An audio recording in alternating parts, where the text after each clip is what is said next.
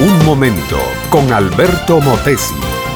Una respuesta práctica a tus interrogantes sobre tu vida y los problemas del mundo moderno. En la mañana del 10 de octubre, el mar había amanecido muy sereno. Parándose en la proa del barco, daba la impresión de que uno estaba frente a un espejo. El viento no soplaba en ninguna dirección y el barco estaba prácticamente parado en medio de aquel inmenso océano.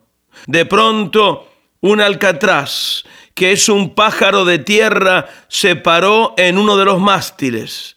Todos tomamos aquello como señal de que ya estábamos cerca de alguna tierra. Al día siguiente, Hubo un poco de brisa y continuamos nuestra jornada en dirección al poniente. La tripulación se estaba poniendo insoportable. La gran mayoría habían perdido el entusiasmo y la fe.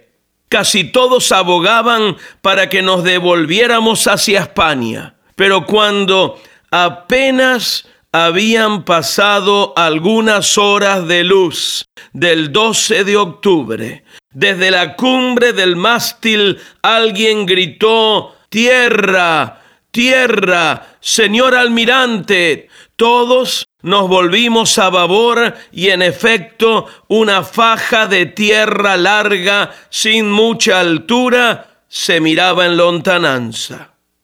Con estas palabras se describe en el diario de Cristóbal Colón el descubrimiento de la tierra americana. La mayoría conocemos la historia y a pesar de las interpretaciones que se le da al descubrimiento, a la conquista y a la colonización europea de las tierras americanas, todos debemos concluir en algo. El que no se arriesga, no triunfa. En otras palabras, como dijera Robert Kennedy, solo los que se atreven a fallar mucho logran mucho. Y no hay duda que la reina Isabel la Católica arriesgó mucho y Cristóbal Colón lo arriesgó todo es muy interesante que el nombre Cristóbal viene de una palabra griega que significa el que lleva a Cristo. Y fue precisamente Dios en Cristo quien más ha arriesgado en la tierra. El hecho es que muchos no entienden que si Cristo es Dios, luego lo que le hubiera sucedido a Cristo en la tierra le habría afectado a Dios en el cielo. Cristo nunca pecó, pero si Cristo hubiese pecado, esto significa que Dios habría dejado de ser.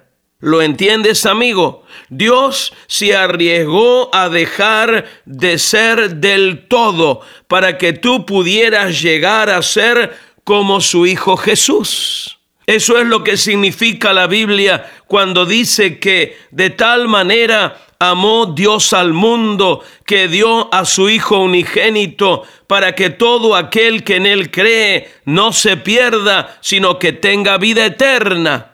Imagínate, Dios se hizo como nosotros para que nosotros podamos ser como Jesús.